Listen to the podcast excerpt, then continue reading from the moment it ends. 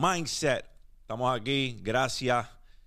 Mi gente, yo no puedo agradecerle lo suficiente. Cuando se creó este espacio, lo creamos con la expectativa de que pudiesen tener perspectiva desde mi parte y que lo que a usted le sume, usted siguiera con eso sin saber que esto iba a ser lo que hasta el sol de hoy ha sido. Y no es posible sin ustedes. Así que les agradezco porque este espacio llamado Mindset es uno en el cual yo recibo educación de igual manera. Me educo con ustedes. Y es algo que hubiese necesitado, que necesité en algún momento y no pude adquirirlo de alguien de habla hispana. Así que, viéndolo desde ese punto de vista, gracias por estar aquí, gracias por verlo.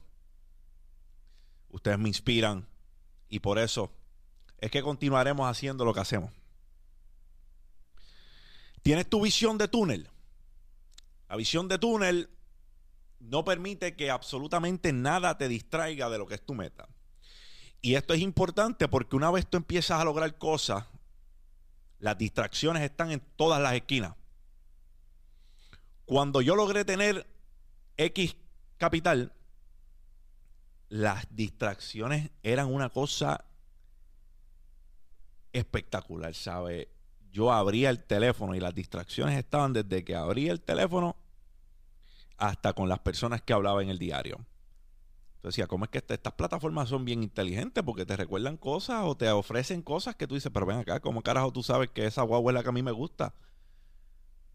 Y tú no caes en cuenta, es que algunas veces entraste desde ese ordenador a buscarla y estas plataformas son tan inteligentes que están diseñadas para eso.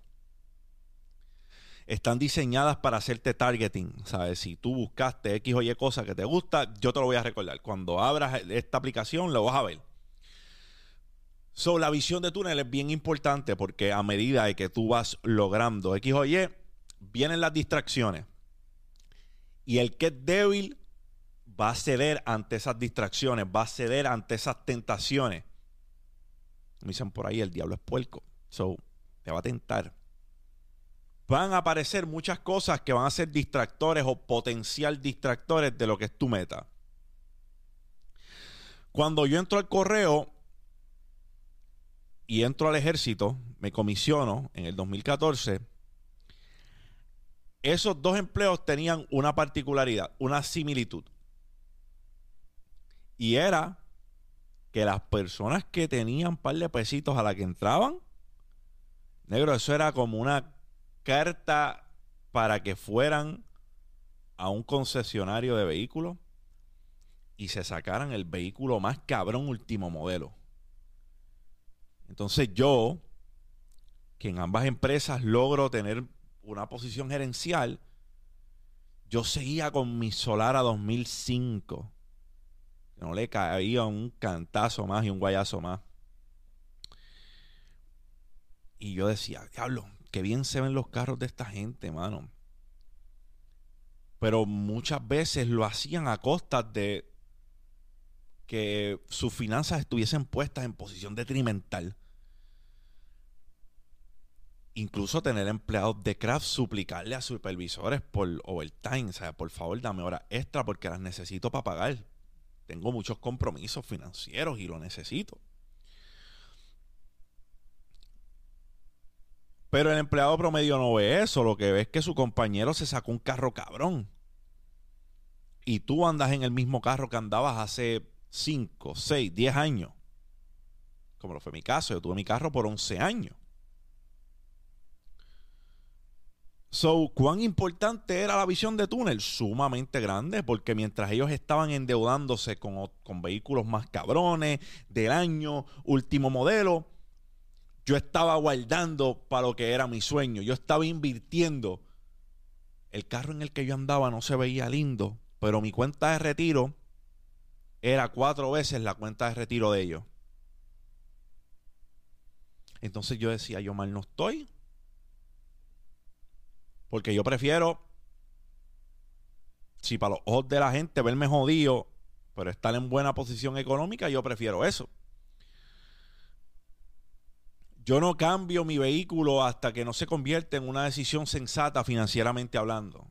Hasta que un activo no pagó ese vehículo, yo no me metí en el vehículo. Porque ese Solara estaba saldo hace años. O y ese Solara tenía como seis años de ya haberlo saldado. Así que no debía un bellón en el carro. Pero la visión de túnel era bien importante. Porque es difícil. Es difícil que tú veas personas que a lo mejor ganan menos que tú. Y tú dices, ¿cómo carajo lo hacen? O ¿cómo tienen un vehículo así? Si yo gano más que ellos. Y, y es que muchos de ellos, si te vas al detalle, están bien jodidos económicamente. Pero prefieren verse bien antes que estar en una buena posición económica. Prefieren aparentar verse bien. Prefieren que la gente diga, coño, miren lo que anda, ese está bien. Y cuando vas a la casa, abres la puerta de la nevera y miras para adentro y anda para el carajo, si este no tiene ni con qué comer. entonces eso posiciona nuestras metas y nuestras ambiciones de manera distinta. Porque tu meta y ambición es momentánea, es de ayer para hoy. Yo quiero que la gente me vea bien ahora. Yo quiero la gratificación instantánea. Y la visión de túnel, desde mi punto de vista, es lo que me ayudó a que me importara un carajo lo que tenía el vecino. Para seguir enfocado, a tener gringolas y decir, pues para el carajo, tú sácate lo que tú quieras. Yo tengo una meta. Mi meta es estar retirado o al menos ser libre financieramente y que mis deudas estén pagas. ¿Cuántas horas tú pongas en tu disciplina? ¿Sabes? ¿Cuántas horas tú le dediques a tu disciplina? Será el factor determinante si tú eres más del montón o tú te diferencias de todo el mundo. Si tú no estás dispuesto a pasar más tiempo que las personas que están haciendo lo que tú estás haciendo, para ser mejor todos los días. Porque la competencia es contigo mismo, la competencia no es con el que está al lado. Si la luz de otro está brillando más que la tuya, están pasando una de dos cosas. Tú no estás brillando lo suficiente o estás ofuscado mirando para el lado a, ver la luz del otro. Cualquiera de las dos que sea, está haciendo algo mal. Así que las horas puestas en la disciplina van a significar mucho en lo que tú logres o dejes de lograr. Yo tengo un nene como 12 años y él quiere ser baloncelista, él quiere jugar baloncesto, quiere jugar en la NBA. Y yo le digo, ¿tú quieres llegar a la NBA? Tú tienes que jugar más que todos los amigos tuyos, tú tienes que practicar más que todos los amigos tuyos.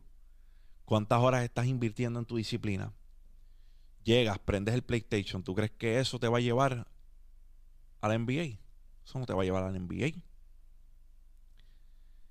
Te va a, llegar al, te va a llevar al NBA, llegar a la casa, comer, hacer tus tareas y bajar a la cancha a meterle dos, tres, cuatro horas, subir explotado, bañarte y que mañana vuelvas a repetir el proceso. a que estés escribiendo una poesía kilométrica y cada vez que se parta la punta vuelvas a sacarle punta al lápiz y a seguir componiendo tu poesía.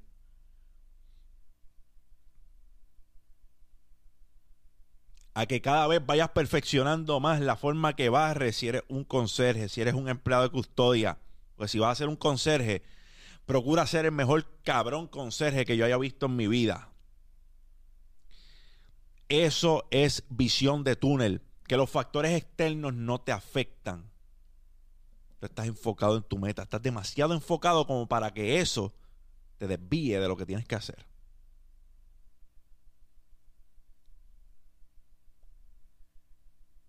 Las redes sociales nos mostraron una imagen que nosotros debemos tener.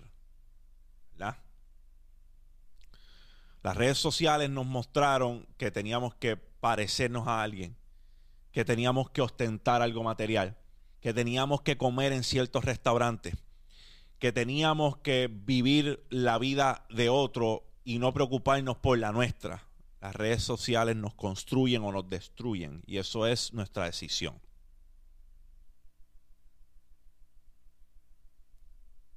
A ti que te haces llamar influencer, ¿a qué influencias? Cuando las personas salen de tu perfil, ¿salen siendo mejor o peor persona? Esa pregunta es para ti, no es para mí. No seas esclavo de eso que nos enseñaron las redes sociales. Vive tu vida por diseño. Diseñala tú. Ey, que tú quieres ir a buscar algo material, eso no tiene nada malo. Las victorias no tienen por qué esconderse. Si yo en base a mi esfuerzo puedo andar en un Porsche, no tengo que esconderlo. Ahora, vender humo con algo material, ya esos son otros 20 pesos. Y ahí estamos, y ahí estamos hablando de un tema totalmente diferente. Drake dijo, que antes de lograr lo que él quería lograr, él tenía que alquilar un Rolls Royce y pagar 5 mil dólares mensuales, buscar de donde no los tenía, para que la gente dijera, coño, estando en un Rolls Royce, está montado. Y claro está, él lo puede decir ahora, que ha tenido el éxito que ha tenido, pero antes no podía decirlo. Se le caía la película. Fake it till you make it, ¿verdad? Mierda. Eso es fake it till you make it. Absoluta mierda. ¿Cuánto realmente quieres lo que quieres? Mira, en un momento de mi vida, en un punto de mi vida, tener una maestría era algo importante. Porque pensaba que era lo menos que le debía a los viejos míos. Como amuleto de que tuvieron una buena crianza. Visión errada de mi parte, así lo entiendo hoy. Y yo, los días que tenía que estudiar, yo estaba trabajando en Ponce en aquel momento. Salía a las 3, 4 de la tarde de Ponce. Bajaba a Guaynabo dos horas para coger la clase hasta las 10 de la noche. Viajar a Canóvana. Y a las 10 y media, en lo que me acomodaba, me daban las 12 de la medianoche para ya tener que levantarme a las cuatro y pico. Son cuatro horas de sueño. En aquel momento, realmente yo quería esa maestría. Ahora contéstate tú cuánto quieres lo que quieres lograr. ¿Cuánto lo quieres? ¿Lo quieres más que el resto? ¿O lo quieres como lo quiere todo el mundo? Que todo el mundo lo quiere de la boca para afuera. Y por la boca es un mamey. ¿Cuánto lo quieres? ¿Realmente es lo que tú quieres? O es lo que otro te hizo creer que tú querías?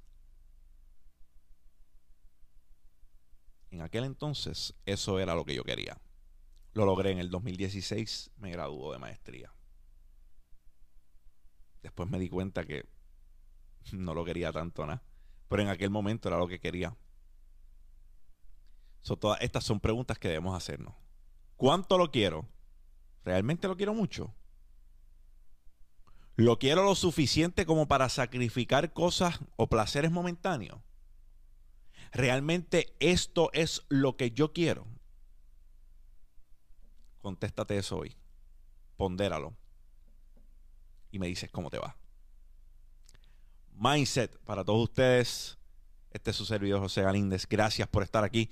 Si este video trajo algún tipo de valor a tu vida, dale like, subscribe a este canal. Estamos subiendo videos de lunes a sábado. Gracias por estar aquí. Me honra poder comunicarles. Esta es mi terapia. Gracias a ustedes. Mindset. Champ out.